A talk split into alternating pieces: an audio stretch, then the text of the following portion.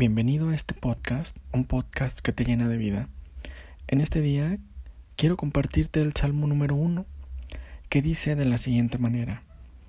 Qué alegría para los que no siguen el consejo de malos, ni andan con pecadores, ni se juntan con burlones, sino que se deleitan en la ley del Señor, meditando en ella día y noche.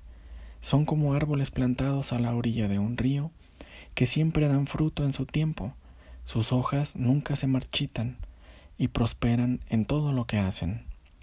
No sucede lo mismo con los malos. Son como paja inútil que esparce el viento. Serán condenados cuando llegue el juicio. Los pecadores no tendrán lugar entre los justos, pues el Señor cuida el sendero de los justos, pero la senda de los malos lleva a la destrucción. Este fue el Salmo número uno. Saludos y bendiciones a todos.